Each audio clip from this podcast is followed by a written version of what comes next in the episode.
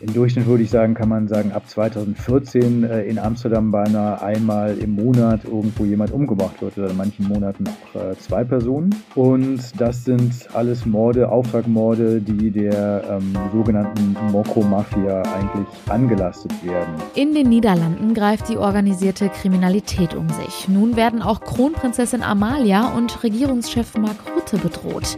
Über die Einzelheiten sprechen wir gleich im Podcast. Rheinische Post Aufwacher. News aus NRW und dem Rest der Welt. Mit Julia Marchese, schön, dass ihr dabei seid. Wir sprechen gleich außerdem noch über unsere Grundschülerinnen und Grundschüler in NRW, denn viele Viertklässler können nicht so gut schreiben, lesen oder rechnen, wie sie eigentlich sollten. Zuerst starten wir aber mit unserem heutigen Top-Thema. In unserem Nachbarland, den Niederlanden, ist gerade so einiges los. Ihr habt es vielleicht schon mitbekommen. Kronprinzessin Amalia und Premierminister Mark Rutte werden von der sogenannten Mokro-Mafia bedroht. Die organisierte Kriminalität der Kokain-Mafia ist in den Niederlanden schon länger zu spüren. Über die Einzelheiten sprechen wir jetzt mit unserem Niederlanden-Korrespondent Tobias Müller. Hallo. Hallo. Die 18-jährige niederländische Prinzessin Amalia steht eigentlich ja eher selten im Fokus der Öffentlichkeit. Vor kurzem habe ich aber noch gelesen, dass sie vor wenigen Wochen ihr Studium in Amsterdam angefangen hat und in eine Wohngemeinschaft gezogen ist. Und jetzt wird sie von der Mafia bedroht. Wie ist es dazu gekommen? Man kann nicht sagen, wie es dazu kam, denn Amalia hat natürlich äh, mit der Mafia vermutlich äh, sehr wenig bis äh, mal rein gar nichts zu tun. Ich denke, davon können wir sehr sicher ausgehen. Amalia ist aber natürlich ja eines der höchsten Ziele natürlich, die man, die man als äh, organisierte Kriminalität, die sich versucht, äh, Einfluss zu verschaffen, die versucht, Druck auszuüben, dass man ins Visier nehmen kann, ist natürlich die Kronprinzessin, die zukünftige Königin des Landes. Und man sollte nicht vergessen, Mark Rutte, der Premier, ist auch bedroht. Also ähm, die Drohung geht quasi, wird ähm, von Polizei und Staatsanwaltschaft als sowohl gegen Mark Rutte als auch gegen Amalia aufgefasst. Und ähm, wie es dazu kommt, ähm, kann man weiter auch eigentlich nicht sagen, denn über solche Details wird natürlich immer Schildschweigen vereinbart weil man natürlich der Gegenseite gar nicht zeigen will, was man selber alles weiß und wie weit man Informationen über Informationen verfügt. Ich muss ja tatsächlich gestehen, ich habe vorher noch nie etwas von der Mokro-Mafia gehört. Vielleicht kannst du noch mal kurz erklären, wer steckt hinter der Mokro-Mafia und was für einen Einfluss haben sie in den Niederlanden? Die Mokro-Mafia ist eher ein etwas loser Begriff für organisierte Kriminalität von weitgehend, aber nicht exklusiv marokkanischen Leuten die seit vielen Jahren im Kokainsektor, im Kokainhandel, lass uns sagen, die Hosen anhaben. Und im Rahmen dieses Unterweltkriegs der, der Mokro-Mafia, was man so nennt, sind seit ungefähr 2012 sehr viele Leute im Rahmen von den sogenannten Abrechnungen im kriminellen Milieu mit Liquidationen umgebracht worden. Was eigentlich alles damit begann, dass 2012 im Hafen von Antwerpen man muss dazu sagen, wir haben hier zwei große Häfen, über die die Anfuhr von Kokain nach Europa oder Westeuropa passiert. Das ist äh, Antwerpen und Rotterdam. Ähm, auf einem Abstand von sehr wenigen Kilometern, äh, keinen 100 Kilometern. Zwei der drei größten Häfen Europas, über die sehr viel Kokain nach Europa kommt. Und im Jahr 2012 wurde also eine Partie von Kokain, äh, 200 Kilogramm, äh, die verschwand im Hafen von Antwerpen. Was damit passierte, ist nie geregelt worden, nie geklärt worden. Es gibt allerlei Theorien darüber. Aber seitdem diese 200 Kilo Koks verschwunden sind, wird eigentlich, äh, gehen diese Abrechnungen in besagtem Milieu in die Höhe so und äh, in einem Maß, was sehr, sehr heftig geworden ist, dass eigentlich äh, im Durchschnitt würde ich sagen, kann man sagen, ab 2014 äh, in Amsterdam beinahe einmal im Monat irgendwo jemand umgebracht wird oder in manchen Monaten auch äh, zwei Personen. Und das sind alles Morde, Auftragmorde, die der ähm, sogenannten Mokro-Mafia eigentlich angelastet werden. Ähm, wer genau dahinter steckt, es gibt äh, diverse Leute, die man der Mitgliedschaft verdächtigt, die dafür auch zum Teil gerade in einem sehr großen Prozess vor Gericht stehen. Aber es ist eher eine Art loser Zusammenschluss und äh, quasi also ein, ein Zerwürfnis innerhalb ähm, der Kokain-Mafia, wo sich dann zwei oder mehrere Gruppen untereinander bekriegen. Das hört sich schon echt ziemlich heftig an, muss ich sagen. Jetzt ist es so, dass Prinzessin Amalia und Premierminister Mark Rutte bedroht werden. Was hat das für Folgen? Man hat gesehen, Amalia, die hat Folgen natürlich gerade und zwar ziemlich schlimme, nämlich die kann das Haus nicht verlassen. Ich denke, darüber ist die ganze Geschichte auch medial nochmal sehr hochgekommen. Denn man hat ja eigentlich schon im September gehört, dass sie offenbar genau wie Mark Rutte, der Premier, ins Visier der, der Kokainmafia gekommen ist. Und jetzt ist es wohl offenbar so, dass Amalia tatsächlich, sie wohnt auch nicht mehr in diesem Studentenhaus oder WG, von der du eingangs sprachst, sondern sie, sie wohnt an einem anderen Ort und sie kann dort eigentlich das Haus nicht verlassen. Ähm, das heißt, in den Niederlanden fragt man sich, und es gibt zum Beispiel Publizisten, die sich wundern, äh, die, die sich abfragen, ähm, wenn sie, wie man im September gehört hat, äh, unter verstärktem Personenschutz steht, genau wie Mark. Ähm, wenn also schon entsprechend weitreichende Sicherheitsmaßnahmen genommen wurden, und sie kann immer noch nicht, trotz all dem, das Haus nicht verlassen. Dann äh, muss die Drohung wirklich sehr, sehr ernst sein. Das ist eigentlich alles, was man weiß, weil, wie gesagt, über Details wird in solchen Situationen bei bedrohten Personen nie in der Öffentlichkeit geredet. Was man weiß, ist, dass Mark Rütte sagte, dass die Politik alles daran tut, um die Bedrohung für Amalia, diese Situation, die natürlich völlig unerträglich äh, sein muss, um die so schnell wie möglich zu beenden. Und allerdings kommt man auch hier wieder zu dem Punkt, dass es dann keine weiteren Informationen darüber gibt. Jetzt hast du gerade schon die Reaktion der Politik angesprochen. Hat die aktuelle Situation auch Einfluss auf das Leben in den Niederlanden? Nee, ehrlich gesagt hat es keinen Einfluss äh, jetzt für den Alltag, kann man sagen. Man weiß aber natürlich, dass ähm, wenn man sich die Entwicklung anschaut, der letzten zehn Jahre, ähm, seit es mit dieser Mokromafia einfach äh, derart heftig geworden ist, ist, dass es durchaus eine sehr viel größere öffentliche Anteilnahme äh, daran gibt. Denn diese Morde, über die ich eben schon sprach, die hat man früher eigentlich quasi so eher unbeteiligt hingenommen oder sich der ziemlich naiven Illusion hingegeben, dass diese Abrechnung in einem Milieu, zu dem man selber nicht gehört und wo man selber auch denkt, ja, da habe ich nichts mit zu tun, dass die eine Gesellschaft auch nicht betreffen, was natürlich ein furchtbarer Trugschluss ist, denn natürlich betreffen die die Gesellschaft. Das heißt, wenn man ein bisschen guckt in bestimmten ähm, Ecken der Gesellschaft, sich umhört, also durchaus auch bei Kollegen von uns, bei Journalisten, ähm, die bedroht werden, speziell ähm, Crime-Journalisten, die sich mit ähm, organisierter Kriminalität beschäftigen, ähm, darauf spezialisieren, bei, bei Anwälten zum Beispiel. Ich habe persönlich mal mit einem Anwalt gesprochen, der seinen äh, Beruf liebt, wie er sagt, aber sein Leben noch mehr und die ähm, Konsequenz zog, dass er keine Kronzeugenfälle mehr übernehmen will, weil er denkt, sein Leben könnte dadurch gefährdet sein.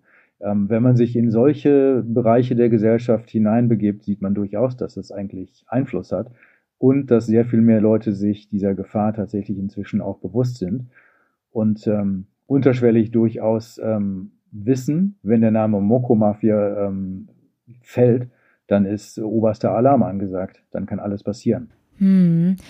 Und was würdest du sagen, könnte sich deiner Einschätzung nach die Situation in naher Zukunft noch weiter zuspitzen? Natürlich kann sich das zuspitzen, wenn die Moko-Mafia tatsächlich zu solchen Maßnahmen greift und Ziele anvisiert äh, wie, wie Rütte und Amalia. Dann äh, wird der Staat mit Sicherheit zurückschlagen oder präventiv schlagen.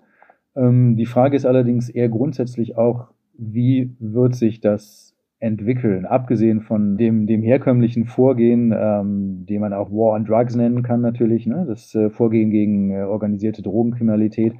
Ähm, zum Beispiel ist da Femke Halsemer, die, die Amsterdamer Oberbürgermeisterin, die neulich letzte Woche erst bei einer internationalen Konferenz sagte, dass der War on Drugs gescheitert ist. Und die sagt, man kommt auf diesem Weg eigentlich gar nicht weiter. Also es wird natürlich zunächst mal weiter mit Repression gehen und versuchen, diesem Monster, was ähm, entstanden ist in den Niederlanden, irgendwie den Kopf abzuschlagen oder damit, äh, damit zu Rande zu kommen. Allerdings mit sehr ungewissem Ausgang, weil natürlich eine unglaubliche Gewaltbereitschaft da ist und ähm, keinerlei Hemmungen, diese, diese Geschichten weiter eskalieren zu lassen seitens äh, besagter Moko-Mafia. Ähm, Demgegenüber ist dann natürlich interessant äh, zu stellen, der Ansatz oder die, die ähm, Bedenken eigentlich die Femke Halsemer äußert. Äh, wie, wie weit ist dieser War on Drugs, äh, wie weit macht er Sinn, inwieweit muss man Alternativen denken? Äh, in ihren Worten äh, Kokain freigeben zum Beispiel, ähm, um diesem Markt eigentlich den Boden, den Nährboden zu entziehen. Leichter gesagt als getan, alles klar. Es gibt äh, sofort Kritik, wenn ich das jetzt sage. Ähm, ich sage es auch nicht selber, aber es ist natürlich ein Ansatz, der irgendwann diskutiert werden muss. Denn man sieht eigentlich, wie in anderen Orten, dieser Kampf gegen Drogenmafia, der ist, äh, na, ich würde nicht sagen auf verlorenem Posten, aber er ist äh, mit sehr viel Fragezeichen versehen äh, bezüglich seiner Wirksamkeit. Tobias Müller, vielen herzlichen Dank für die Infos und deine Einschätzung zu diesem Thema. Danke dir, Julia. Und über die aktuellen Entwicklungen dazu halten wir euch natürlich hier im Aufwacher und jederzeit auf RP Online auf dem Laufenden.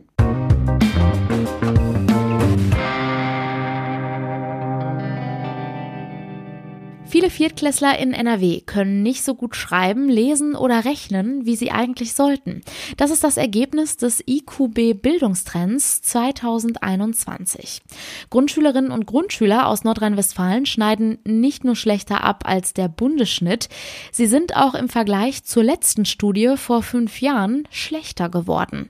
Max Plück, Chefkorrespondent für Landespolitik, kennt die Einzelheiten. Hallo Max. Hallo, grüß dich. Ohne jetzt zu viel mit Prozentpunkten zu schmeißen, wie groß ist das Problem? Das ist schon ein gewaltiges Problem und das ist vor allem ein Problem, das in der Corona-Phase nochmal deutlich zugenommen hat. Das ist jetzt nicht sonderlich überraschend, aber klar ist, wir haben jetzt erstmal so einen Einblick darin, inwieweit halt eben die Grundschüler insbesondere darunter gelitten haben, dass sie halt eben ständig im Wechsel- und Distanzunterricht waren über lange Monate. In vielen Fächern schneiden sie nicht so gut ab, wie sie sollten.